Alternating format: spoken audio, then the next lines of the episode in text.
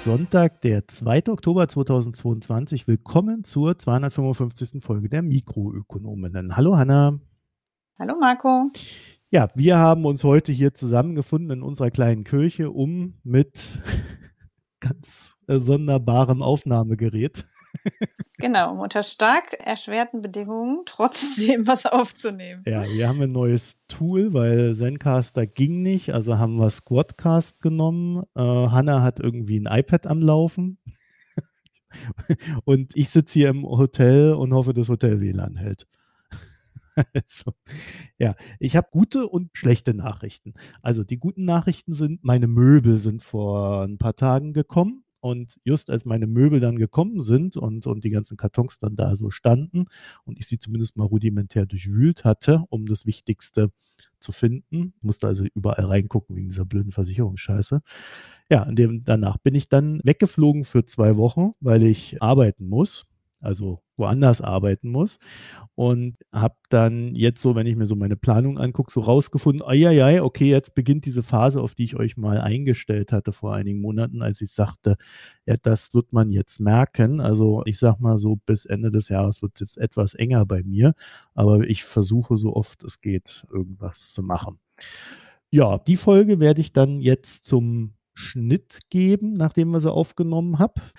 Ja, und äh, wie ihr wisst, hängt da dann auch dahinter, dass wir AbonnentInnen gewinnen wollen. Heißt, äh, wir haben aktuell so eine, so eine Geschichte laufen mit 100 neuen Abos für dieses Jahr. Ich weiß nicht, was ihr letzte Woche gesagt habt. Wahrscheinlich 33, Hanna, ne? Ja, genau. 33 hatten wir ähm, letzte Woche verkündet, wie es in den Notizen stand. Ja, ja, ja. Ich bin da nicht so update-mäßig unterwegs, wenn ich nichts aufnehme. Ne? schreibe ich aber nichts rein. Also, nachdem wir die Folge mit Leon Hirt hatten, haben wir tatsächlich fünf neue Abos bekommen. Die sind dann auch gleich wieder weggegangen. Das heißt, wir hatten zwischendrin mal 38 neue Abos, haben jetzt aber immer noch 33 neue Abos, so wie quasi vor dieser Leon Hirt-Folge. Also Laufkundschaft für uns eine völlig neue Erfahrung. Äh, so ist das eigentlich nicht gedacht mit den Premium-Folgen. sondern eher so auf, auf Nachhaltigkeit ausgelegt. Unabhängig davon freuen wir uns natürlich für einen Monat fünf Abos verkauft zu haben. Und ja, möchten dann äh, noch darauf hinweisen, dass wir, wie gesagt, 67 neue AbonnentInnen bis zum Jahresende benötigen. Damit, Hanna, würde ich sagen, bedanken wir uns erstmal recht herzlich für alle, die da mitmachen, Spenden, Abos, was auch immer. Ich glaube, das hilft uns in jedem Fall alles sehr. Auf jeden Fall. So, was haben wir noch? Zwei neue Podcasts? Nee, zwei Podcasts und zwei Newsletter. Also Foreign Times hat ein Newsletter und der Auslandsbericht.de und dieser Podcast, ja, die Mikroökonomen haben auch ein Newsletter. Wir arbeiten dran. es ist dieses Jahr schon optimaler gewesen, sagen wir mal es ist die Hölle dieses Jahr. Jetzt kommt noch der Iran da oben drauf. Also ich komme wirklich zu gar nichts mehr. Äh, aber äh, ich freue mich, dass wir die Folge hinbekommen haben und wir, wir werden gucken, wie, wie wir das dann irgendwie machen. Ja, wenn ihr dazu noch ein paar Fragen und Hinweise habt, mh.mikroökonom.de ist da die E-Mail-Adresse und ihr findet dann uns dann auch auf Twitter und Reddit als Mikroökonom. Es gab in letzter Zeit so verschiedene Anfragen bei mir in Bezug auf die Zahlungen. Also wenn ihr so ein Abo am Laufen habt und zum Beispiel Stripe nutzt und dann so eine Kreditkarte sich verändert, dann müsst ihr im Stripe eine neue Kreditkarte hinterlegen, damit dann wieder bei uns das Abo neu bedient werden kann. Wenn ihr das nicht machen wollt, dann müsstet ihr das Abo bei uns kündigen und neu bestellen. Also das ist ein, ja, also wir hängen in diesen Abos quasi fest, wenn ihr die einmal abschließt. Ich kann euch noch nicht mal einen Preis erhöhen. das ist einfach fix. Ja, da würde ich sagen, Hanna, dann kommen wir zu der beliebten Rubrik Wir sprechen nicht über. Und worüber möchtest du nicht sprechen? Ich möchte auf keinen Fall über Precht, Welzer und Lanz und ihre unsäglichen. Also ich habe ja letztes Mal schon über Leute gesprochen, die bei Lanz nur Bücher verkaufen. Das möchte ich jetzt nicht schon wieder machen. Also ich habe Leute gehört, die sagten, das Buch ist wesentlich besser als der Verkauf des Buches. Nun, da ist auch viel Luft nach oben, sagen wir mal. Ja, ich werde nicht über den, naja, also ich werde nicht über den Iran reden. Ich werde euch aber einen Sammelthread von mir auf Twitter verlinken. Ich glaube, auch auf Twitter findet man so die Sachen, die ich zum Iran gerade zu sagen habe. Und deswegen halten wir das hier raus. Damit sind wir dann beim ersten Thema. Also, wir wollen heute nochmal über LNG reden und zwar über zwei Dinge. Einmal über Japan, warum Japan äh, jetzt irgendwie doch wieder russisches Gas kauft. Aber es gibt auch noch eine andere Sache in Sachen Gazprom Germania, die ich hochinteressant finde zu besprechen. Und zwar wurde ja die Gazprom Germania dann verstaatlicht, könnte man sagen. Und da ist jetzt die Bundesnetzagentur drin und versucht quasi die Entscheidungen zu treffen und das Unternehmen am Laufen zu halten oder eben auch nicht am Laufen zu halten. Jedenfalls so, dass alles insgesamt läuft, zu gestalten. Und ähm, wir haben das in Deutschland, glaube ich, recht breit diskutiert, was diese Gazprom Germania betrifft. Was aber ein bisschen ignoriert worden ist dabei, ist, dass die Gazprom Germania Verträge im Ausland hat. Zum Beispiel mit einer indischen Gesellschaft namens GAIL India.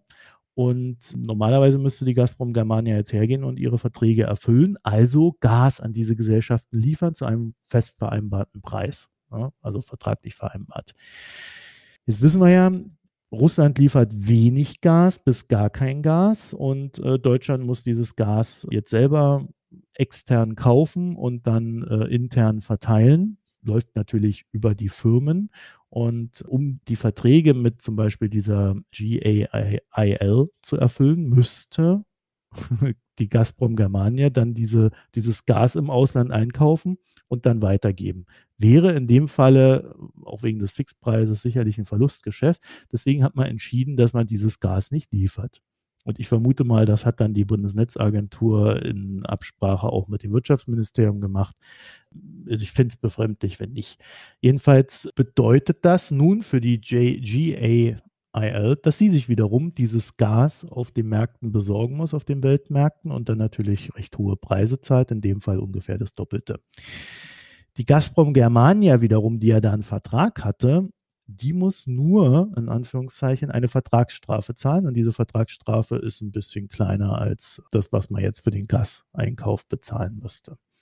Das heißt, das rechnet sich und äh, ist sicherlich auch eine politische Entscheidung im Sinne der eigenen Gasversorgungsfähigkeit, also dass man dann nicht anderen noch das Gas rübersendet. Zumal man ja sicherlich auch wenig Möglichkeiten hat, diese Lieferungen dann aktuell durchzuführen. Da habe ich allerdings nicht reingeguckt. Falls es einer von euch weiß, würde mich das interessieren. Ja, und daran sieht man, finde ich, dass Indien, die ja mit Russland auch Geschäfte noch machen und explizit Gas und Öl, also Öl definitiv kaufen und Gas aber auch kaufen wollen von Russland zu einem ermäßigten Preis, dass die natürlich auch eine Mischkalkulation haben und nicht nur Profiteur sind, sondern durchaus auch von den Turbulenzen betroffen sind und da eher so eine Mischkalkulation haben, dass es am Ende doch nicht ganz so billig ist für sie. Ja, und ich denke mal, es wird da auch noch weitere Fälle geben. Ich kenne jetzt nur diesen einen. So, dann haben wir das Thema Japan und ja, wie ihr wisst, ist Japan dabei, in Sachen LNG wieder fleißig in Russland einzukaufen. Im August sind die Importe der Japaner für russisches LNG um über 200 Prozent gegenüber dem Vorjahr gestiegen. Der Zyniker in mir sagt, naja, klar, Deutschland kauft den Markt leer und die Japaner weichen aus und erledigen die dreckigen Einkäufe für uns. Das ist allerdings tatsächlich eine eher zynische Meinung es steckt ein bisschen mehr dahinter. Im Juni hat Putin ein Dekret unterschrieben, demnach das erste Offshore-Gasfeld Russlands, Sachalin 2, einer neuen Eigentümerverteilung unterliegen möge. Man wollte wegen der westlichen Sanktionen den Betreiber wechseln. Das ist tatsächlich Russlands erstes LNG-Exportschema, also für die recht wichtig, ich glaube auch für die Zukunft recht wichtig. Äh, und es waren daran beteiligt Shell und zwei japanische Handelsunternehmen. Insgesamt hielten die unter 50 Prozent. Und das Konstrukt war jetzt so, dass die Anteile neu verteilt werden und dass die alten Eigentümer ihre Anteile neu anfordern mussten. Und Gazprom bekam wohl so um die 50 Prozent, also über 50 Prozent. Und die anderen Anteilseigner äh, hatten dann ab August einen Monat Zeit, ihre Anteile anzufordern.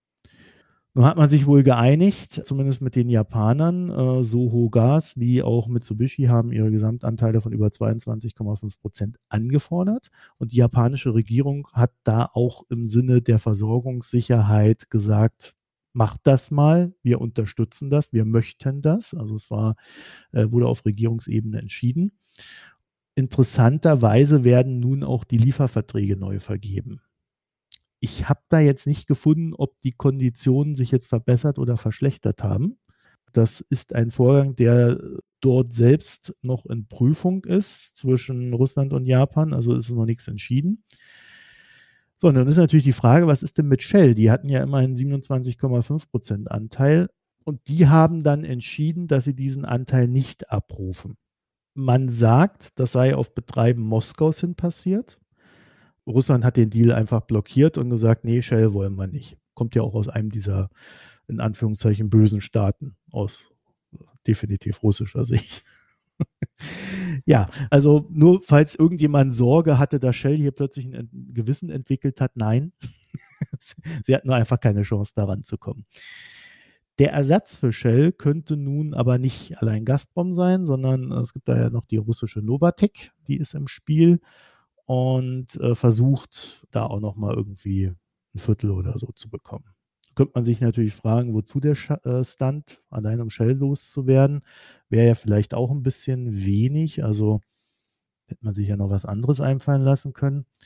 Also ich glaube auch, aber es gibt interessanterweise auch äh, jetzt sehr klare Vorgaben, die die Anteilseigner erfüllen müssen.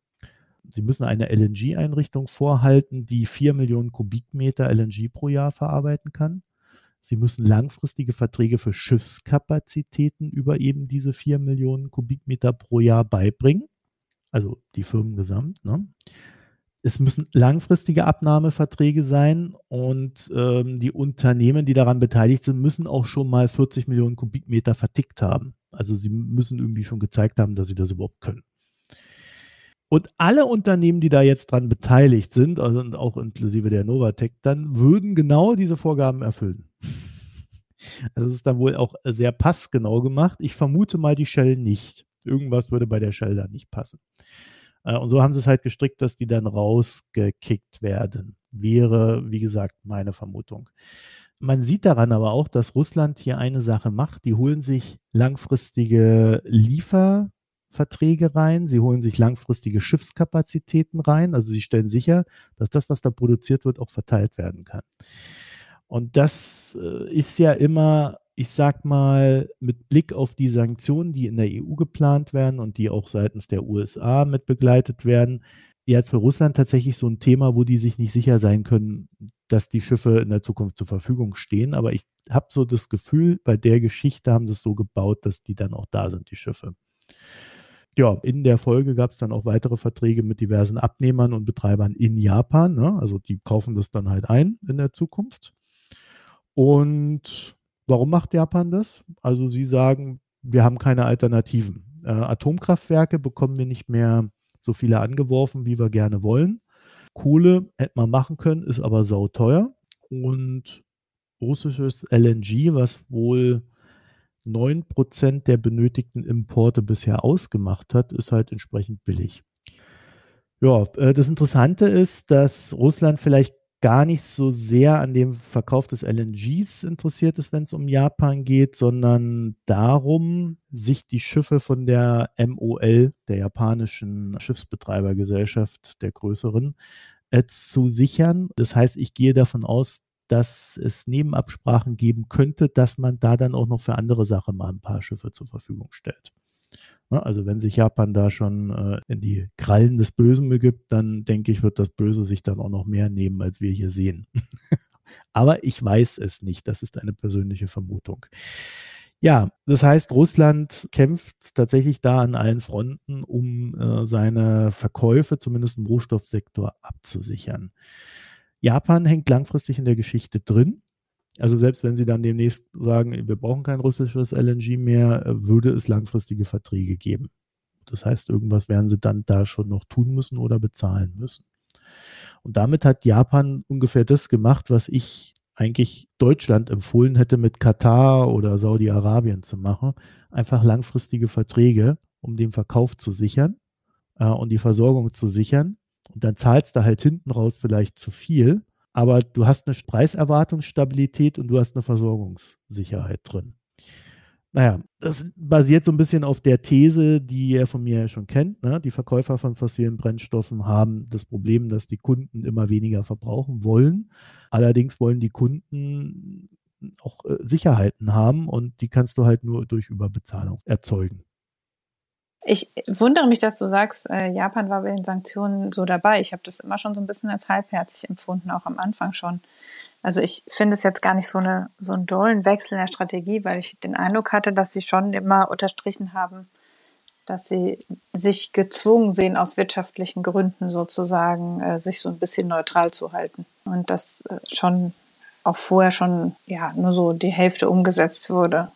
Die Japaner haben halt das große Problem, dass sie natürlich an zwei Sachen denken müssen. Sie denken nicht nur an Russland, sondern sie denken natürlich auch an Taiwan und China. Das heißt, sie müssen auf der einen Seite irgendwie bei diesen Sanktionen dabei sein und auch zeigen, wir sind ein westlicher Staat und bla bla bla. Äh, auf der anderen Seite müssen sie aber auch irgendwie gucken, dass sie durchkommen.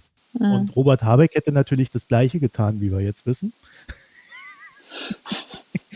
spätestens seitdem Anna Baerbock erzählt hat, dass äh, unbedingt die Gasturbinen frei gemacht werden müssen in Kanada, sonst gibt es Volksaufstände in Deutschland.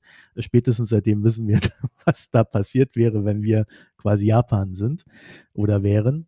Aber äh, ja, klar, also sie, sie müssen irgendwie westlich sein, gleichzeitig die Versorgung bedenken und dann auch noch irgendwie Messaging gegen China betreiben. Und ich glaube, die Japaner sind in einer der schwierigeren Lagen. Äh, wir hier in Europa können uns ja mit allen Unzulänglichkeiten, die da drin stecken, irgendwo ehrlich machen und eine klare Frontlinie ziehen. Ne? Das können ja. die halt nicht. Japan funktioniert ja immer schon auf LNG, äh, während wir ja an manchen Stellen einfach sagen können, ja, ähm, wir brauchen, müssen, also so ein bisschen ist es ja auch eine nicht vergleichbare Situation, weil wir ja die Infrastruktur erst aufbauen müssen und Japan ja quasi darauf schon vorher ausgerichtet war und sowieso im LNG-Markt sehr viel engagierter war jetzt als Europa bislang, sagen mhm. wir mal.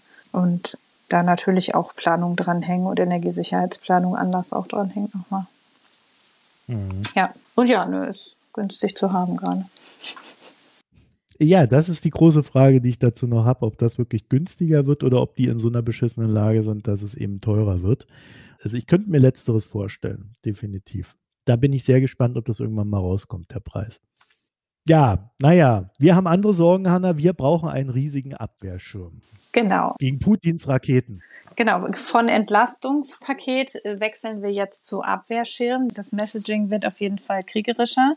Äh, ein Abwehrschirm gegen die Folgen des russischen Angriffskriegs. Also es klingt wirklich jetzt langsam ein bisschen so, als würden wir hier angegriffen. Ich habe heute gelesen, dass das ein Wunsch der FDP war, das Abwehrschirm zu nennen, damit nicht die Erwartung geschürt wird, dass irgendein finanzieller Ausgleich stattfinden wird und das vielleicht sogar noch dauerhafter Natur. Deswegen heißt es jetzt Abwehrschirm. Ja, also das Papier der Bundesregierung heißt Wirtschaftlicher Abwehrschirm gegen die Folgen des russischen Angriffskriegs Deutschland durch die Krise führen Verbraucherinnen und Verbrauchern sowie Unternehmen helfen, den Gasmarkt stabilisieren, Versorgungssicherheit gewährleisten.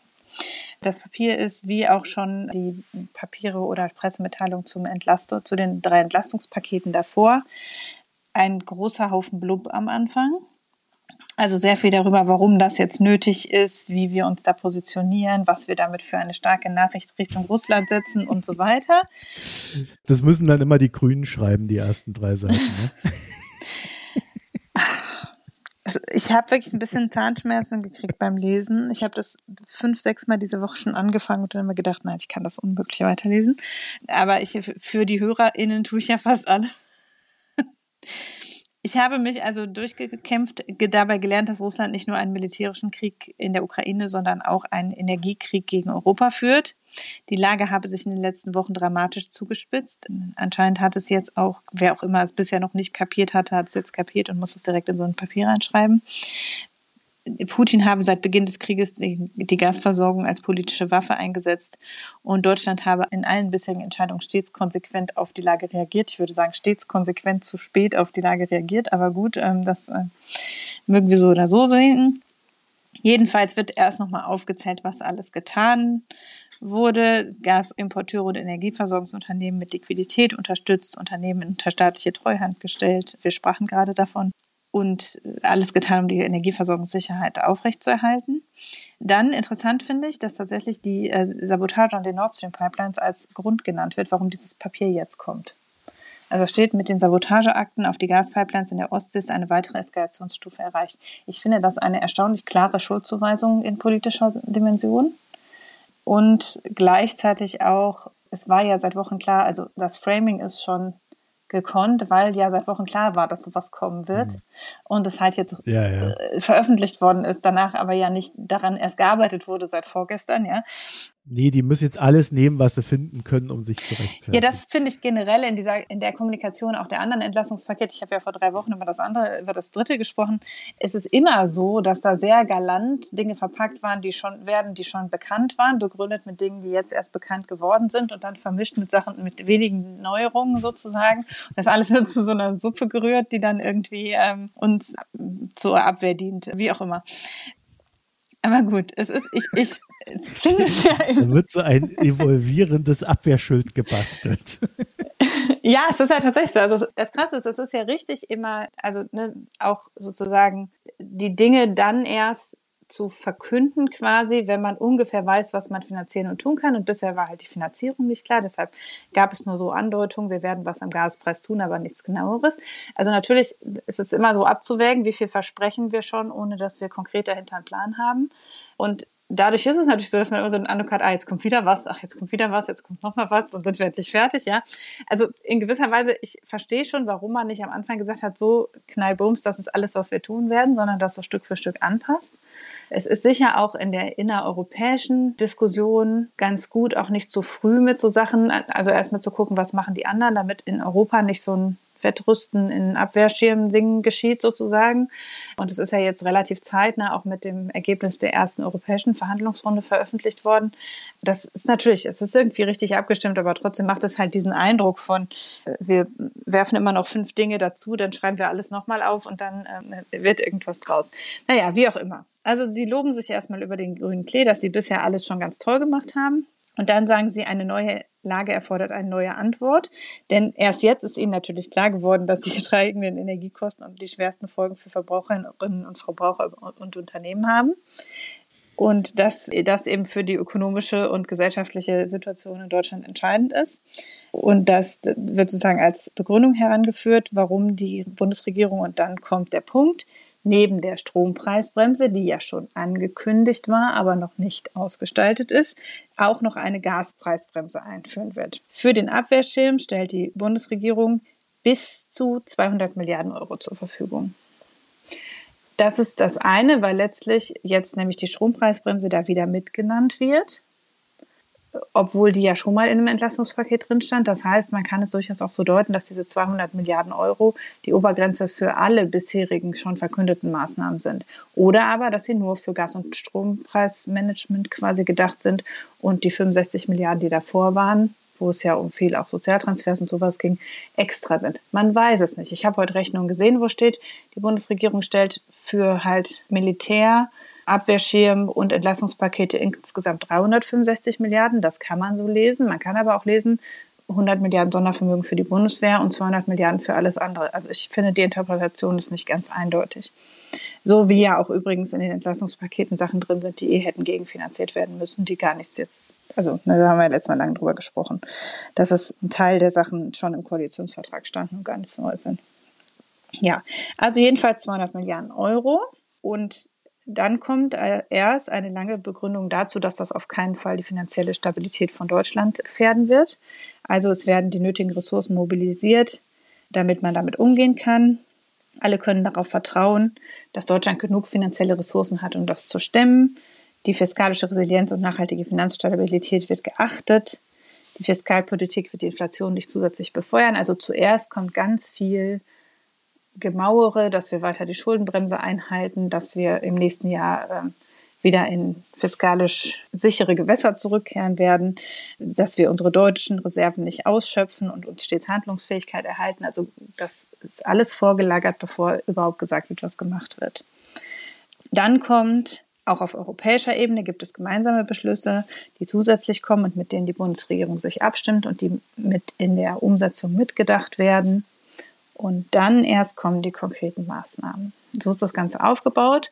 Es klingt dabei raus, also auch das ist nicht, also man kann es auf Twitter bei manchen vom Wirtschaftsministerium so ein bisschen rauslesen, aber letztlich so ganz hundertprozentig gesagt hat es noch niemand, aber es klingt so, als würden diese 200 Milliarden eben als Sondervermögen auch angelegt sein, also außerhalb des Haushalts und als würde angestrebt, das noch dieses Jahr alles aufzunehmen, um dann nächstes Jahr die Schuldenbremse wieder einhalten zu können. Also ich frage mich, wie lange Christian Lindner jetzt vorhat, immer zu behaupten, er wird nächstes Jahr die Schuldenbremse einhalten. Ja, es ist äh, irgendwie tragisch, ne, dem, dem immer wieder zuzuhören. Also es ist halt so, anstatt dass er einfach sagt, Leute, ist halt eine Kacksituation, wir sind hier im Krieg, kann man nicht ändern, ja.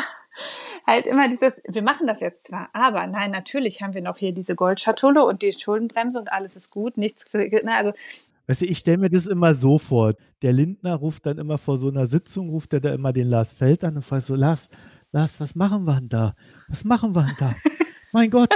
Und dann sagt der Feld immer, Christian, Christian, das Wichtigste ist, dass du sagst, dass wir nächstes Jahr die Schuldenbremse einhalten. Das ist ganz wichtig, Christian, damit unsere Leute ruhig sind. Das wird die beruhigen. Das kriegen wir schon irgendwie hin. Ich helfe dir, Christian. Also so ungefähr. Ja, ich finde, er hat sich halt mit diesem Versprechen so verwachsen, obwohl ja äh, irgendwann, wenn nicht jetzt, also wann wäre denn der Zeitpunkt zu sagen, wir können jetzt einfach Schulden aufnehmen, wenn nicht zur Zeit. Ne? Also im Grunde ist ja, wir stecken gerade in handfester Doppelkrise und besser als jetzt kann man Verschuldung ja kaum argumentieren. Aber gut, wie auch immer. Lassen wir das. Wir werden natürlich nächstes Jahr die Schuldenbremse einhalten und keinesfalls ist die fiskalische Stabilität in irgendeiner Weise gewährleistet. Das haben wir uns jetzt gemerkt.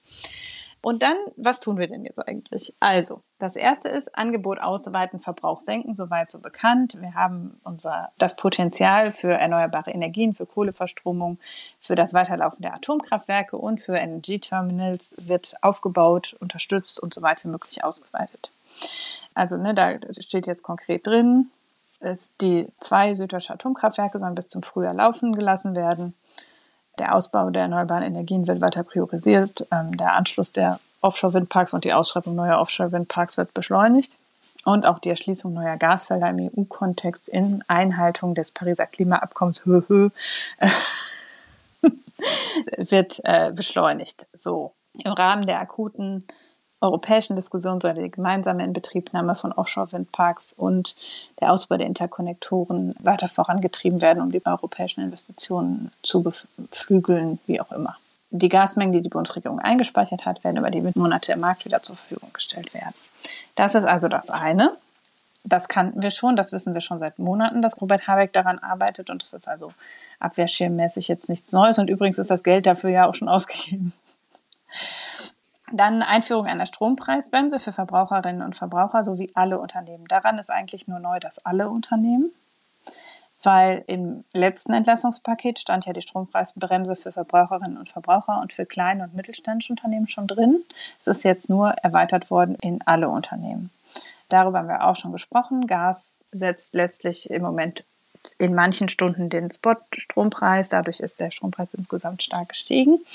Und deshalb wird für Verbraucherinnen, Verbraucher und KMU, äh, das ist jetzt im Prinzip nur die Ausgestaltung der Strompreisbremse, die schon angekündigt war, ein Basisverbrauch subventioniert, also ein Basispreiskontingent zur Verfügung gestellt. Es wird immer noch nicht gesagt, wie das technisch genau gemacht werden soll, sondern nur für den darüber hinausgehenden Verbrauch wird der jeweils aktuelle Marktpreis angelegt. Also letztlich ist das im Strommarkt ein Zwei-Stufen-Tarif. Also es gibt quasi ein bestimmtes Kontingent, was zu einem niedrigen Preis abgerufen werden kann. Und wenn man mehr verbraucht, muss man den Marktpreis zahlen. Im Prinzip ist das richtig so, also weil man damit quasi immer noch Anreize setzt, den Verbrauch zu reduzieren, weil das Basiskontingent natürlich bei einem geringeren Umfang als dem aktuellen Verbrauch liegen wird. Also man wird dann quasi sagen, wie viel sollte nur verbraucht werden. Das wird zum Basispreis angeboten und was darüber hinausgeht, sollte teurer sein. Aber wie man das machen will, also wie man schaffen will, für Endkunden so einen Preis zur Verfügung zu stellen, ob das über Subventionen über die Energieversorger passieren soll oder wie das genau passieren soll, steht nach wie vor nicht drin. Es steht drin, es soll administrativ handhabbar und zeitlich schnell umgesetzt sein. Ja, ich finde das wirklich spannend, weil es, also natürlich ist das letztlich eine Regelung, also für Haushalte und kleine Unternehmen haben natürlich Lieferverträge mit Stromanbietern. Und natürlich kann man da theoretisch sagen, hier Stromanbieter XY, wir zahlen die Differenz für bis zu so und so viel für jeweils Haushalte, aber einerseits müsste dafür der äh, Stromanbieter die Personenzahl oder die Größe des Haushaltes oder irgendwas zugrunde legen, weil irgendwas muss man das ja messen. Also man kann ja nicht anhand von Anschlüssen gehen. Dann kann ja durchaus sein, dass ein Haushalt mehr Anschlüsse hat oder dass mehrere Haushalte sich einen Anschluss teilen. Also irgendwie muss ja dann eine, eine Abrechnungsgrundlage dafür entstehen, die die Stromanbieter bisher nicht haben.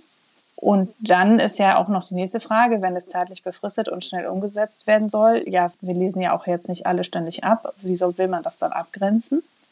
Also wer jetzt bis Mitte des Jahres munter Strom verbraucht hat, hat er sein Basiskontingent schon aufverbraucht, bevor es diese Regelung gab? Oder wie soll man das machen?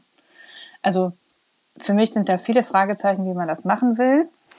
Weißt du, Hanna, was da super wäre jetzt? Hätte man mal vor fünf bis sechs Jahren diese Smart Meter da installiert, ne? Als man da gedacht hat, das wäre doch eine gute Idee, wenn Deutschland auch sowas hätte. Tja, hätte man, man hätte so einiges, sagen wir mal, an Investitionen in die Strominfrastruktur leisten können, was uns heute sehr hilfreich wäre. Ja, so ist es halt so, dass ich nicht sehe, wie man das machen will, außer man schickt Leuten einfach Schecks für ihre Stromrechnung. Also man sagt hier, ihr seid, weil der Staat hat natürlich die Informationen, wie viele Personen in einem Haushalt leben und könnte zum Beispiel über die Steuer, so wie das jetzt mit der Energiepreispauschale ja gemacht wird, könnte über die Steuer natürlich sagen, prima, du bist ein Vier-Personen-Haushalt, du kriegst jetzt so und so viel ausgeschüttet, das entspricht der Differenz zwischen dem Marktpreisstand heute und dem Basisverbrauch, den wir für dich festgelegt haben.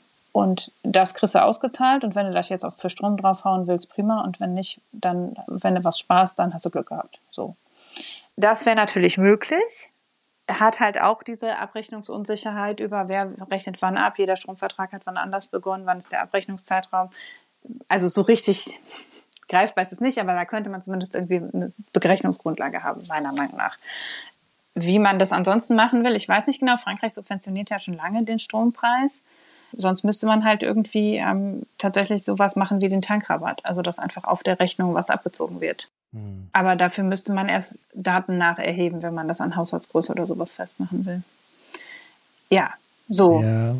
Das würde dann aber auch, also eigentlich werden solche Sachen ja nur einmal im Jahr irgendwie ja, ja. abgelesen und dann neu berechnet. Aber ne? das wird uns ja jetzt eh alle treffen, weil ja auch durch das Auslaufen des Erneuerbaren Energiengesetzes und die Umstellung in ganz vielen Stromtarifen jetzt unterjährlich ja sowieso das geschätzt wird. Die Stromanbieter, wenn, wenn man jetzt nicht schlau war und im Sommer irgendwann mal abgelesen und Zwischenabrechnung gemacht hat, dann wird es ja jetzt eh passieren, dass man, wenn man gegen Ende des Jahres abrechnet, dass man ja, wenn man Pech hat, auf einen falsch geschätzten Teil zum Beispiel die EEG-Umlage noch zahlt oder umgekehrt auf einen falsch geschätzten Anteil den teureren Strompreis zahlt, der bei den meisten jetzt zu August oder September in Kraft getreten ist. Mhm. Ne, das wird ja eh, wenn man nicht eine Zwischenabrechnung gemacht hat, so gemacht, dass das unterjährig geschätzt wird, auf die Monate gleich verteilt und das kann durchaus für viele jetzt ein Nachteil sein. Das gilt für die Gasverbraucher übrigens genauso, auch diese Umsetzung der Reduktion der Umsatzsteuer, die der nächste Punkt auf der Liste des Abwehrschirms ist. Auch das ist ja so, wenn jetzt nicht eine Gaszwischenabrechnung gemacht wird, dann wird das halt der Verbrauch umgelegt und dann hat, zahlst du im Zweifel in den Sommermonaten, wo du gar nichts verbraucht hast, zahlst du, da wird trotzdem jetzt Verbrauch dann reingelegt und auf den zahlst du auch den hohen Umsatzsteuersatz. Mhm. Also da gibt es ja eh Abrechnungsunsicherheiten, also so ganz exakt ist das eh nicht zu machen. So, also die Strompreisbremse, äh, wie sie für die anderen für große Industrieunternehmen umgesetzt wird, steht auch nur, es werde da auch ein spezifischer Basisverbrauch verbilligt. Das ist natürlich noch krasser, weil die sind ja Direktabnehmer. Das heißt, die müssten irgendwie der Regierung dann in Rechnung stellen, wie viel sie bezahlt haben und dann das gegenrechnen lassen oder so. Also ne, Großunternehmen versorgen sich ja selbst am Strommarkt mit Strom und müssten dann eben nachweisen, wie viel haben sie schon verbraucht von ihrem Basisverbrauch und müssen, welchen Tarif müssen sie jetzt bezahlen. Und dann kriegen sie dann irgendeine Überweisung oder was. Ich weiß es nicht genau. Ja, das ist sozusagen zur Strompreisbremse im Prinzip also auch schon bekannt gewesen, geringfügig konkretisiert, aber auch nicht besonders stark konkretisiert. Äh, dann kommt die schnellstmögliche Einführung einer Gaspreisbremse. Das heißt, die Gaspreisbremse wird in einer Hochpreisphase auftretende Belastung für Haushalte und Unternehmen abfedern. Dadurch werden diese finanziell spürbar und sichtbar entlastet. Die Abfederung ist eine temporäre Maßnahme. Die Preise werden zumindest für einen Teil des Verbrauchs auf ein Niveau gebracht, welches private Haushalte und Unternehmen vor Überforderung schützt. Gleichzeitig sollen Anreize zur Reduktion des Gasverbrauchs erhalten bleiben. Die Gaspreisbremse ist befristet und kann nach Evaluierung verlängert werden. Ziel ist auch hier, sie administrativ handhabbar zu machen und zeitlich schnell umzusetzen. Die genaue Ausgestaltung entlang der voranstehenden Leitlinien wird unter Berücksichtigung entsprechender Vorschläge der Expertinnenkommission Gas und Wärme festgelegt werden, die bereits Mitte Oktober einen entsprechenden Bericht vorlegen soll. Also hier noch weniger Informationen. Es ist aber ein bisschen rauszulesen, äh, dass das ähnlich gestaltet sein wird, dass so ein Basisverbrauch festgelegt wird, der dann subventioniert wird und darüber liegender Verbrauch zum Marktpreis. Aber auch da ist es ja so, die, also die Abrechnungszyklen sind andere. Manche Leute haben jetzt noch einen gebundenen Gaspreis bis irgendwie Januar, andere bis März. Ne? Also wie das jetzt genau dann passieren soll und auf welche Preise das dann angewendet werden soll, weil ja die Endverbrauchskunden nicht den Spotmarktpreis bezahlen, sondern irgendeinen mischkalkulierten Preis über das Einkaufsschema des Versorgers. Keine Ahnung. Also wie gesagt, soll ausgestaltet werden von der Expertinnenkommission Gas und Wärme. Ich habe gelesen, diese Expertinnenkommission ist unter dem Vorsitz von Veronika Grimm und man kann darüber spekulieren, dass das vermutlich dazu führen wird, dass es keine aktive Preissubventionierung sein wird. Das finde ich eine äh, naheliegende Interpretation, dass es also nicht abgestuften Preis, sondern auch wieder irgendwie sowas wie eine Transferlösung oder eine Rückerstattung oder irgendwie sowas gibt weil ja auch da steht, es sollen Anreize erhalten bleiben, dass der Sparanreiz im Preis quasi erhalten bleibt. Und das ist ja letztlich nur machbar, wenn man entweder den Leuten, die was sparen, auch was zurückgibt, weil sonst wäre ja der optimale Verbrauch genau an diesem Basiskontingent. Mhm. Oder wenn man das Basiskontingent so niedrig ansetzt, dass alle sozusagen was draufzahlen müssen und dann halt gucken können, ob sie viel oder wenig draufzahlen. Also das ist so der Spielraum, glaube ich, den es gibt. Und je nachdem ist es dann eben, dass man eine de facto Rationierung auf dieses Basiskontingent hat oder dass man auch wieder einen Transfer oder sowas dann dabei rauskommt für die, die besonders unterproportional viel Gas verbraucht haben oder was auch immer. Aber für beides, Strompreis wie Gaspreis, habe ich den Eindruck, es heißt zwar Strompreisbremse und Gaspreisbremse, es ist aber de facto kein aktiver Eingriff in die Preisbildung, sondern es ist, wenn, eine Subventionierung des Verbraucherinnenpreises. Was ich ja ganz gut finde. Ja, es ist auf jeden Fall sinnvoller, als, den Preis, als in die Preisbildung einzugreifen, keine Frage. Es ist nur auch umgekehrt sehr kompliziert umzusetzen. Also es ist ein richtiger Gedanke zu sagen, man macht das eben mit so einem Basisverbrauch und hat dann irgendwie so eine Zweistufigkeit da drin.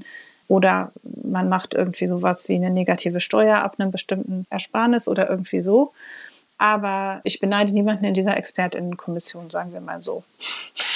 Ja, es ist ja so wie bei der Strompreisbremse auch schon, dass darüber bisher noch keine richtig tragfähige Lösung, auch auf europäischer Ebene.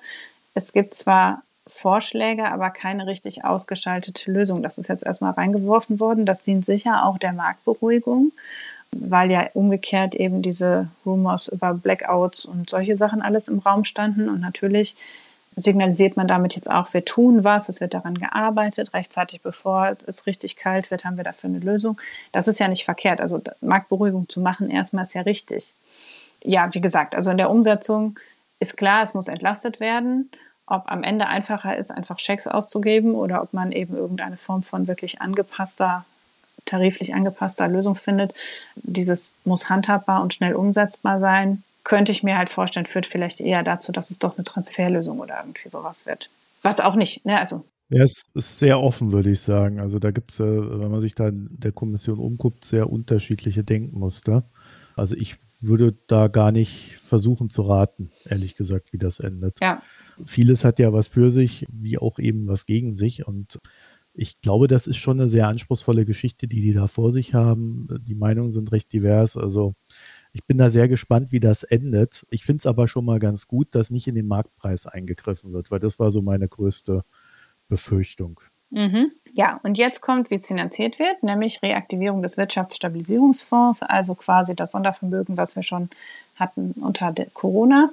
Ähm, das hat jetzt sozusagen ein Wiederaufleben und wird Anschlussverwendung wird mit den besagten 200 Milliarden Euro ausgestattet. Die Finanzierung der Gaspreisbremse, Liquidität und Zuschüsse für die Strompreisbremse, Finanzierung weiterer Stützungsmaßnahmen für aufgrund des Krieges in Schwierigkeiten geratene Unternehmen und Ersatzbeschaffungskosten für aufgrund des Krieges in Schwierigkeiten geratene und für die Marktstabilität relevante Gasimporteure. Also auch ne, Verstaatlichung wird jetzt darüber finanziert, deshalb ist auch die Gasumlage äh, gekippt worden. Jetzt doch, ne? Und genau, das Energiekostendämpfungsprogramm, was ja der Name für die Gasumlage ist, und das KMU-Programm gehen in diesen Maßnahmen auf. Also quasi, die werden jetzt sozusagen mit verfrühstückt über diesen Stabilisierungsfonds. Weiterhin soll die Strompreisbremse, das steht auch extra nochmal drin, nur bezuschusst werden und mit Liquidität ausgestattet werden. Aber eigentlich soll das durch Abschöpfung der Gewinne bei Stromproduzenten finanziert werden. Also, und da ist man inzwischen auf europäischer Ebene ja auch schon weiter, wie man das machen will. Also es sollen quasi bei Stromproduzenten, die günstiger als mit Gas äh, Strom produzieren können, sollen Gewinne abgeschöpft werden und die sollen genutzt werden, um den Durchschnittspreis für die VerbraucherInnen zu subventionieren. Also die Finanzierung für die Strompreisbremse lässt sich quasi im Strommarkt unter Umständen einigermaßen kostendeckend realisieren oder das ist zumindest die Vorstellung. Ja, ähm, dann gibt es eine EU-Solidarabgabe für Unternehmen im Energiebereich. Also die Europäische Kommission hat das vorgeschlagen, dass Unternehmen in Erdöl, Erdgas, Kohle und Raffineriebereich unterstützt werden sollen aus einem EU-Fonds. Das ist noch nicht ausgestaltet. Der Sonderenergierat am 30. September ist auch vertagt worden, glaube ich. Oder zumindest ist zu dieser Energiesolidarabgabe nicht so richtig was entschieden worden. Ja, genau, das ist nicht was, sie haben andere Sachen entschieden, aber das nicht. Genau, dann die Umsatzsteuerreduktion auf Gas, die war ja auch schon lange beschlossen. Die wird auch witzigerweise nicht aufgeführt bei den 200 Milliarden Euro, sondern die muss offenbar aus dem Haushalt äh, passieren. Lässt sich vielleicht mit den ganzen Zusatzeinnahmen, die Christian Lindner gerade durch die Inflation hat, gegenrechnen. Mal gucken. und dann Vermeidung unverhältnismäßiger Bürokratie.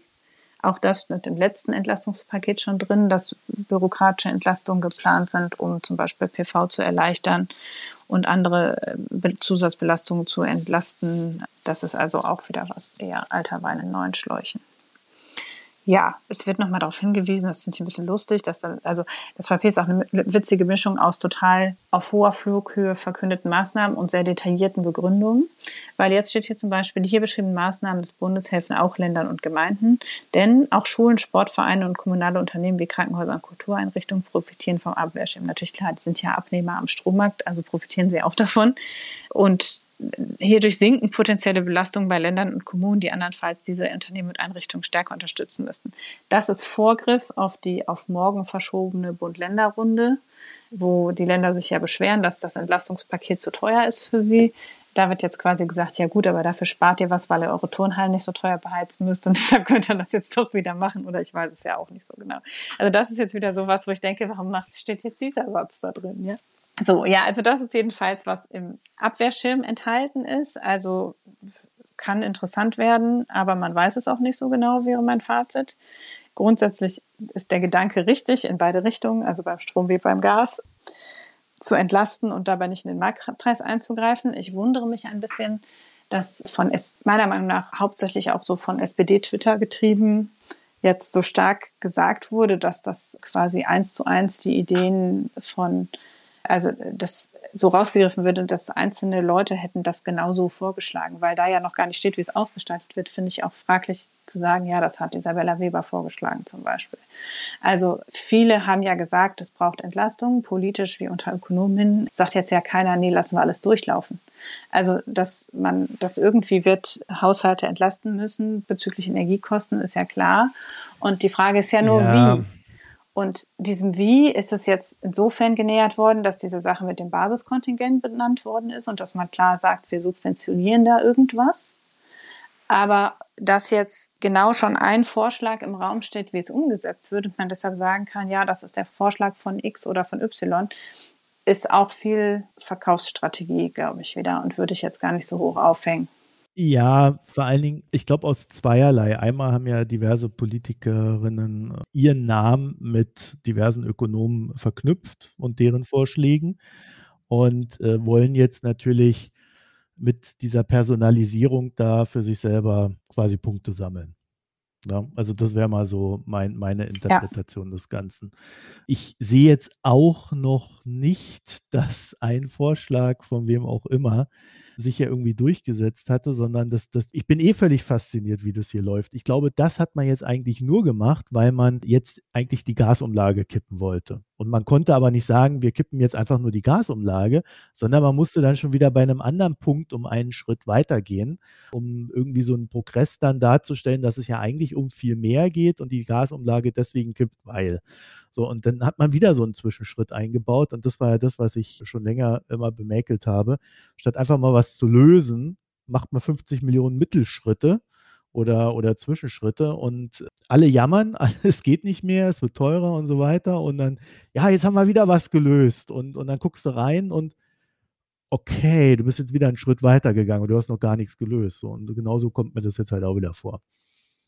Das ist halt diese Ampellogik. Also ich glaube, wir müssen uns daran gewöhnen. Das wird jetzt die nächsten Jahre so sein. Um Gottes Willen. Dass immer jedem, ja, ist einfach so, weil du hast Leute da im Boot, die eigentlich aus sehr unterschiedlichen Perspektiven auf ein Problem gucken. Und die SPD wie die Grünen wie die FDP haben völlig unterschiedliche ideale Lösungen im Kopf. Also das, die sehen im Wesentlichen schon ähnliche Probleme, aber die Lösungsvorstellungen sind schon ziemlich weit auseinander. Mhm. Und das ist immer so ein, die eine Lösung wird aus dem einen Kästchen genommen und die andere aus dem anderen. Und wenn man das eine präsentieren will als Erfolg, muss man an der anderen Seite ein Entgegenkommen zeigen. Und das ist krasser als bei zwei Koalitionspartnern, weil da war es noch relativ stark geframed in Richtung, wer hat welches Ministerium, der prägt dann das oder das. Jetzt ist es aber so, dass durch diese Verknüpfung, und das ist ja, also so politökonomisch ist das ja gar nicht so doof, dass Finanzministerium und Wirtschaftsministerium in quasi den Gegenpolhänden sind und beide mit einem Vetorecht ausgestattet. Also das ist ja, wenn man jetzt so in Sachen politischer Planbarkeit und Stabilität denkt, ist das ja nicht unschlau, dass das so gelöst ist. Es ist nur nervig, weil natürlich jeder für sich alleine schneller vorankäme. Aber so ist es halt, wenn man eine Drei-Parteien-Koalition hat. Man kann natürlich nicht so schnell voranschreiten, wie wenn einer durchregieren mhm. kann. Und wir wünschen uns jetzt natürlich, irgendwer könnte mal einfach durchregieren und irgendwas machen, aber man bleibt halt in dieser Logik gefangen. Wir haben zusätzlich Landtagswahlen und Markus Söder, der ständig irgendwo dazwischen grätscht und die Länder, die noch irgendwas wollen, ja. Also es ist halt so, mhm. es wird jetzt gleichzeitig, wird sozusagen dieses, ja, Christian Lindner kann aber sagen, es Sondervermögen und wir kommen aber von der Gasumlage wieder runter und gleichzeitig müssen wir irgendwie auch das mit der europäischen Ebene, also ich halte es auch für einen Flock einschlagen vor den europäischen Verhandlungen, äh, neben diesem Zwischenschritte in national und auch, um den Ländern gegenüber jetzt wieder was ins Boot werfen zu können, weil die Länder halt auch informatisch stehen und sagen, es ist uns alles viel zu teuer und uns brennen hier demnächst die Turnhallen ab. Und dadurch, also der Interessenkonflikt hat in der Ampel schon eine Dimension mehr und wir haben eine Gemengelage mit anstehenden Landtagswahlen, mit der CDU, die wirklich grottenschlechte so Oppositionsarbeit macht und die ganze Zeit irgendwelche Aufreger durch die Republik treibt. Und dann eben auch noch der Frage, wie ordnet Deutschland sich ein im Zuge der europäischen Solidarität. Und ja, deshalb glaube ich, muss es immer so eine, so eine auskalkulierte, ausbaldowerte Vermeldung sein, die irgendwie Fortschritt signalisiert und dass man sich einigt und dass man weiter zusammenarbeitet. Das zu betonen ist die ganze Zeit, also das ist ja das ganze Framing dieser Regierung, zu sagen, ja, wir sind hier echt unterschiedlicher Meinung, aber wir arbeiten trotzdem immer noch zusammen ne, weil ja sowieso schon ständig verkündet wird, ach, jetzt hat der Lindner dem Habeck wieder was weggenommen, jetzt hat der Habeck dem Lindner wieder was weggenommen. Die Presse zerreißt das ja auch jeweils in die Einzelpositionen noch stärker. Von daher, ja, ich glaube, das ist jetzt, wie es funktioniert. Gut, hätten wir das auch geklärt. ja, aber wie gesagt, es ist auch, man kann einfach auch mal von der europäischen Warte drauf gucken. Und wenn man das macht, also einerseits gab es ja auch eben EU-Kommissionsspitzentreffen, Energiesonderkommission äh, diese Woche und äh, da ist eben ein bisschen was konkretisiert worden in Bezug auf die Übergewinnsteuer, Gewinnabschöpfung und dass man da sich wohl vermutlich europaweit einigen wird. Das ist auch noch nicht ganz konkret, aber schon deutlich, also es ist eine Verordnung beschlossen worden, die dafür Spielräume gibt. Und da ist natürlich auch so, dass quasi es sehr viel einfacher geworden ist, jetzt die Gaspreisbremse reinzuwerfen, wenn klar ist, beim Strompreis können wir mit Europa Hand in Hand das Ganze gestalten. Weil am Anfang war es ja so, Deutschland ist auch vorgezogen mit der Strompreisbremse, ohne dass das schon mit den europäischen Partnern abgestimmt war. Jetzt ist klar, wir werden dafür vermutlich eine europäische Gesamtlösung haben oder zumindest die Finanzierung in ähnlicher Weise gestalten können, wie es in anderen Ländern auch gemacht wird, nämlich dass eben die Gewinne gekappt und dann verteilt werden. Und dadurch kann man jetzt auch sozusagen mit der Gaspreisbremse wieder so ein bisschen nachschieben in Richtung Europa, glaube ich. Und auch da signalisieren, wir machen da, wo es eine europäische Lösung gibt, setzen wir die um. Mhm. Aber wir haben in Deutschland halt das Gasproblem und wir müssen da auch was tun quasi. Ne? Und das jetzt auf den europäischen Teppich werfen als nächstes. Ja. Wobei er schon zugeben muss, diese europäische Dimension macht das schon auch komplizierter ja, ja, für die Ampel. Ne? Also da kannst du nicht einfach mal irgendwas machen, sondern musst halt schon auch eine gewisse Rücksicht erstmal auf Europa nehmen. Ich glaube, von der Leyen hat ja gesagt, im Oktober äh, soll es da die, die Antworten geben. Ja, da war uns ja eigentlich allen schon klar, dann wird dann frühestens im November dann auch mal begonnen, irgendwas umzusetzen. Ne? Das heißt, im Dezember ist dann irgendwas zu erwarten. Ja, wobei es ist ja jetzt schon, also einiges ist schon sehr konkret. Ne? Also, also zumindest was die, die Übergewinndimension anbelangt. Das ist nicht alles, weil es mhm. stehen ja, ne, es steht die Frage der Einrichtung eines europäischen Solidarfonds steht noch im Raum. Äh, die Frage, wie mit den Gaspreisen umgegangen wird, dass man sich nicht gegenseitig Konkurrenz macht und so weiter. Das ist natürlich auch ein wichtiges Thema. Aber bei den Strompreisen zumindest sind sie ja jetzt signifikant weitergekommen, weil es ist sowohl ein Einsparziel für alle Staaten festgelegt worden, was lange ja in der Diskussion stand, weil manche gesagt haben, nö, wir machen einfach nicht mit wir produzieren genug, uns ist egal, wir sparen keinen Strom. Da haben sie sich jetzt auf 5% geeinigt. Es stand meines Wissens mal, also 5% zu Spitzenzeiten und monatlich Verbrauch um 10%. Ich glaube, es stand mal mehr im Raum, 15%. Aber zumindest gibt es jetzt eine Einigung auf ein Sparziel. Dann eben die Sache mit der Erlösobergrenze. Da ist auch schon ein konkreter Preis pro Megawattstunde, nämlich 180 Euro festgelegt worden, was die Erlösobergrenze ist. Und das darüber soll zu 90 Prozent abgeschöpft werden. Auch das ist halt schon eine konkrete Zahl, die eben hoffentlich auch Investitionsanreize erhält. Also einerseits sind diese 180 Euro pro Megawattstunde natürlich für gerade erneuerbare Produzenten in Spitzenzeiten ein mega hoher Gewinn immer noch. Ne? Also der Preis pro Megawattstunde lag in windigen Nächten in den letzten Tagen bei ungefähr einem Zehntel davon. Das heißt, man wird in vielen Stunden wird man nicht diese Erlösobergrenze knacken quasi. Und der Gewinn ist immer noch reichlich, der dann da abgeschöpft werden kann. Und gleichzeitig werden auch nur 90 Prozent abgeschöpft. Das heißt, wer günstiger produziert, behält auch immer noch was von dem drüber Gewinn. Und das ist halt schon, glaube ich, eine gangbare Lösung, mit der alle zufrieden sein können. Die Ausgestaltung liegt im Rahmen der Mitgliedsländer. Das finde ich halt ein bisschen witzig, weil irgendwie, also wir haben ja einen europäischen Strommarkt und wir haben auch viele Produzenten, die in vielen Ländern aktiv sind weiß nicht so genau, wie man das dann handhaben will. Also, weil dann macht es ja irgendwann Sinn, quasi Kapazitäten von einem Land ins andere zu schieben, womöglich. Also, finde ich schwierig. Ne? Also, RWE zum Beispiel hat ja super viel, auch in Holland, an Produktionskapazität. Da bin ich jetzt nicht so sicher, ob das so sauber zu machen ist. Genau. Es gibt eine Sonderabgabe auf Gewinne von Energieunternehmen. Das steht auch schon fest, auch in der Höhe 33 Prozent für 2022 und 2023. Und die Staaten sind auch explizit gezwungen, diese Einnahmen aus der Sonderabgabe an die Haushalte weiterzugeben. Also an die Haushalte weiterzugeben oder zur Förderung von Erneuerbaren einzusetzen. Und damit ist eine Sache im Wesentlichen ausverhandelt und man kann jetzt was Neues anfangen. Und meiner Meinung nach ist einer der Punkte, der jetzt als nächstes dran steht, ist eben dieser Solidaritätsfonds. Und da ist schon die Frage, die ja in der Corona-Krise auch schon diskutiert worden ist, ist es nicht doch sinnvoll, gemeinsame EU-Bonds auszugeben zur Finanzierung der Sonderbelastung in der Krise? Ich finde.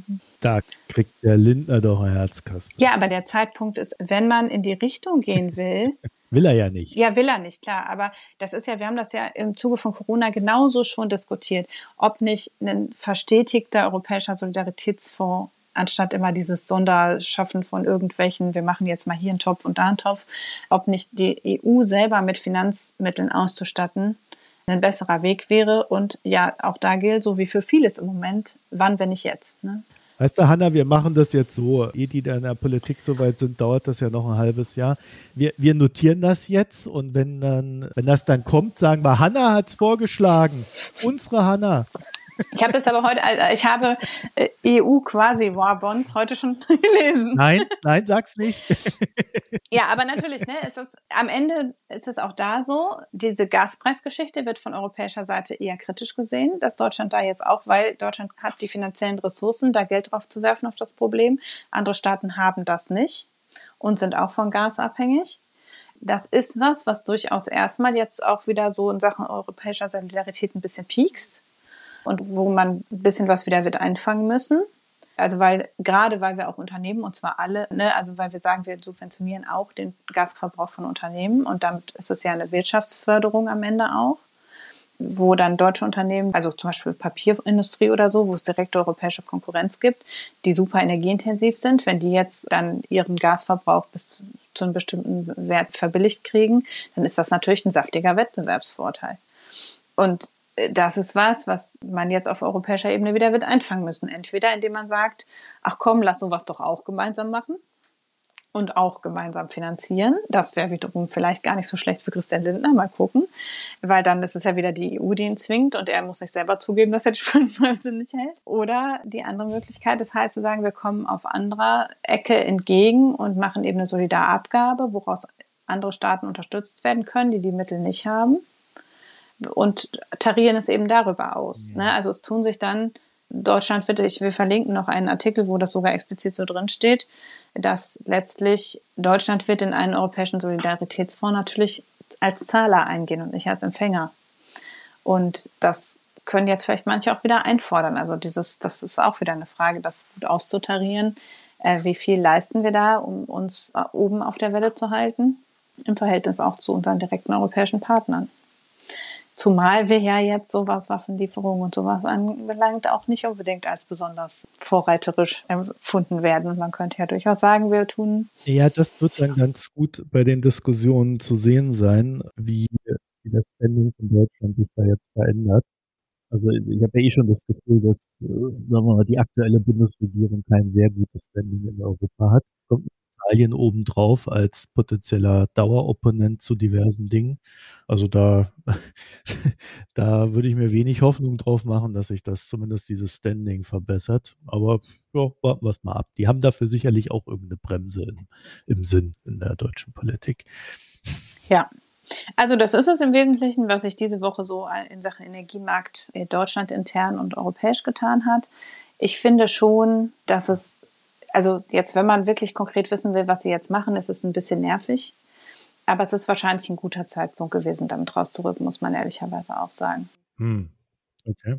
Ja, aus vielerlei Hinsicht, weil darauf gewartet wurde, weil die Sache mit der Gasumlage halt irgendwie im Raum stand und man das mal abräumen musste, weil die Strompreisbremse vor vier Wochen verkündet worden ist und noch nichts genaueres dazu bekannt war, weil jetzt mhm. ist es gerade kalt und die Leute sind jetzt in der konkreten Situation, ob sie heizen oder nicht. Ne? Das spielt ja alles mit rein.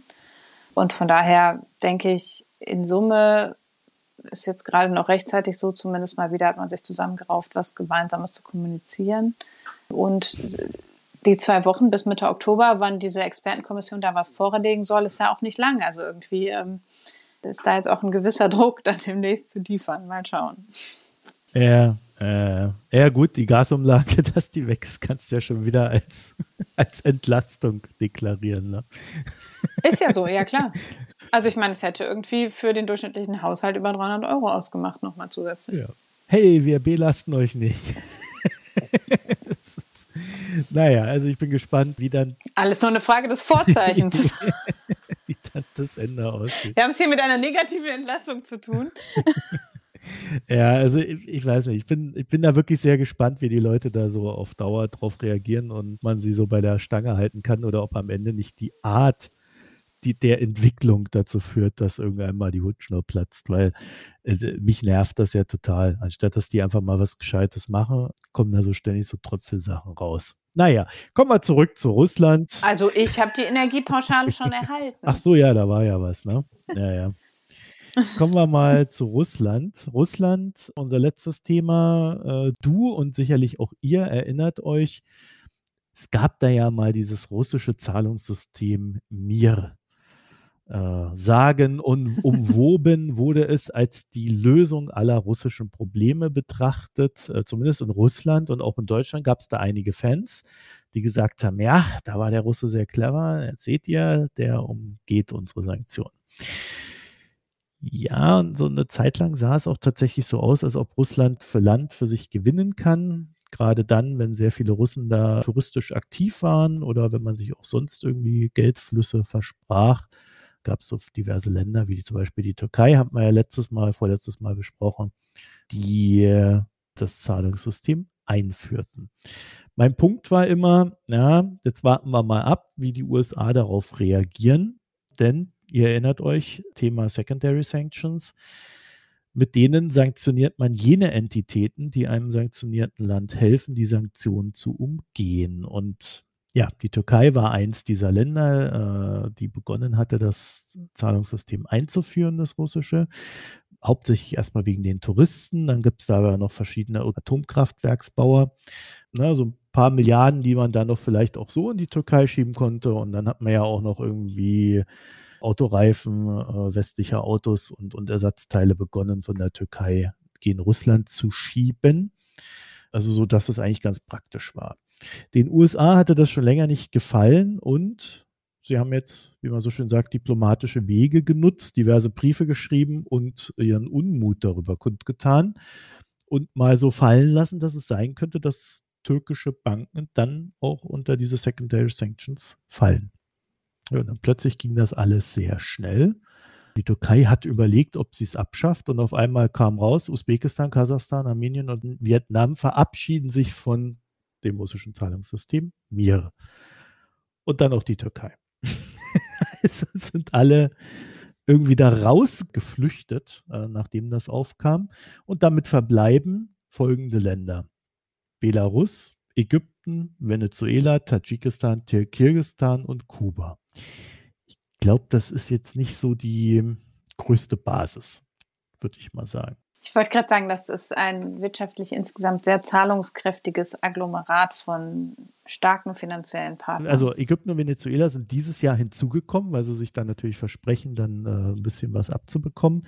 Wobei ich mir halt bei Ägypten noch vorstellen könnte, dass die dann demnächst auch mal so einen Brief aus den USA bekommen und ihre Meinung dann auch nochmal ändern. Zumal sie ja sehr viele Waffen in den USA kaufen und auch sonst von US-Verbündeten auch mal die ein oder andere Milliarde zugesteckt bekommen um, naja, sich finanzieren zu können. Da gibt es ja gerade auch noch diese Verhandlungen mit dem IWF. Da kann man ja auch noch so ein bisschen Hinweise geben, was man sich jetzt von Ägypten erhofft, dahingehend. Ja, aber die machen das halt, weil so die größte Touristengruppe waren halt Russen und Ukrainer vorm Krieg. Also das ist schon alles nicht so schön für das Land und bloß wie gesagt, ich kann mir vorstellen, dass es da nochmal eine Veränderung gibt. Ja, und damit sieht man zweierlei, finde ich. Also erstmal ein Fröhlich, haben wir euch doch gleich gesagt, ne? Aber ich glaube, was man da wirklich tatsächlich sieht, ist, Secondary Sanctions sind extrem wichtig für die ganze Sache.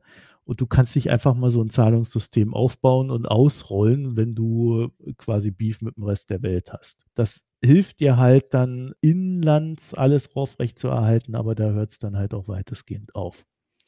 Und ich finde halt, gerade wenn man so an diese Secondary Sanctions denkt, ist es umso ärgerlicher, dass die EU sich diesbezüglich weiterhin sehr zurückhält ne, und quasi die USA die Drecksarbeit machen lässt. Also da bin ich wirklich überhaupt nicht mit einverstanden. Ich finde, da sollte die EU wesentlich mehr aktiver werden.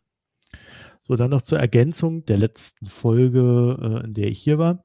Für die Türkei ist das natürlich alles nicht sehr erfreulich, denn der russische Geldfluss hatte denen ja so ein bisschen Luft zum Atmen gebracht, war auch so sicherlich als Windvoll gedacht, den man jetzt nicht heben wird können. Und ein zweiter Hinweis, nicht alles, was sie da in der Türkei machen, ist natürlich illegal. Ne? Also wenn die da Autoteile von der Türkei gegen Russland schieben, dann sind es im Zweifel erstmal Teile, die völlig legal sind, wo aber die Autounternehmen dann entschieden hatten, dass sie nicht mehr in Russland präsent sind und dort nichts mehr hingeben. Und das wird dann halt über Drittländer dann organisiert. Ja, da hast du natürlich auch das Problem, dass du keinen Support für die Ersatzteile hast in den ganzen Kreis. Ne? Also für Russland sind es so marginale Lösungen für große Probleme und vor allen Dingen für sich vergrößernde Probleme die dann im nächsten Jahr dann aufploppen werden. Ja, ich bin ja nicht sicher. Also ja, die werden im nächsten Jahr aufploppen, aber ich glaube, Russland schafft sich gerade selbst noch so viele zusätzliche eigene Probleme, dass das fast nicht sein größtes Problem ist.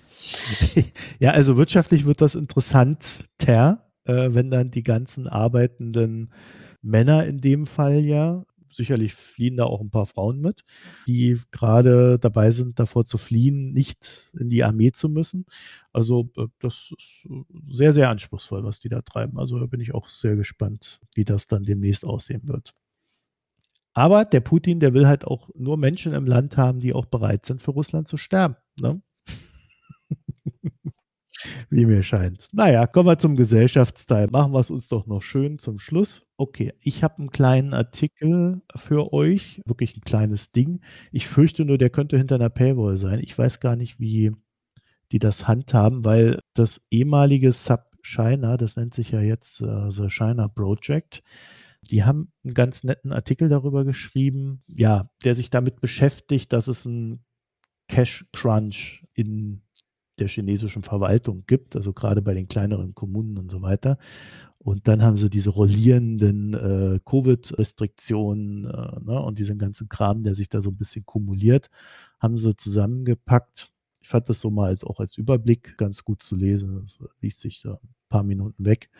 Den packe ich euch als Pick da rein. Okay. Dann weiter zu den Getränken. Äh, musst du auch was erzählen. Ach so, bin ich heute alleine mit dem Erzählen? Okay, ich habe ja letztes Mal, als ich da war, schon angekündigt, ich glaube, da habe ich mit dem Fred geredet, ne, dass ich quasi eine andere Version meines Lieblingsbieres getrunken habe. Wer sich erinnert, mein Lieblingsbier ist Super Dry von Asahi. Und das trinke ich wirklich sehr, sehr gerne. Und dann habe ich entdeckt, durch Zufall, Super Dry Black. also quasi die dunkle Version des Ganzen.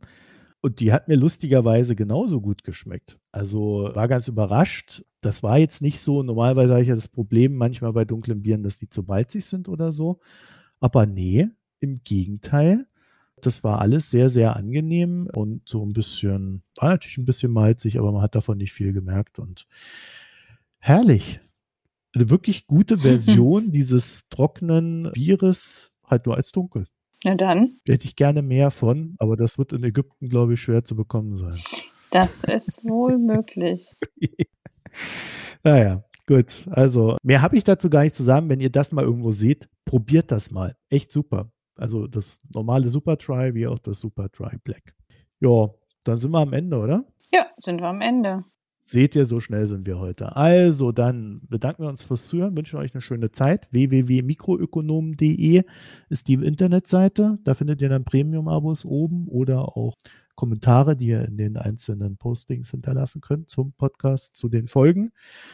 Beliebter habe ich so den Eindruck, ist in letzter Zeit Reddit. Da kommentiert ihr lieber, zumindest der ein oder die andere.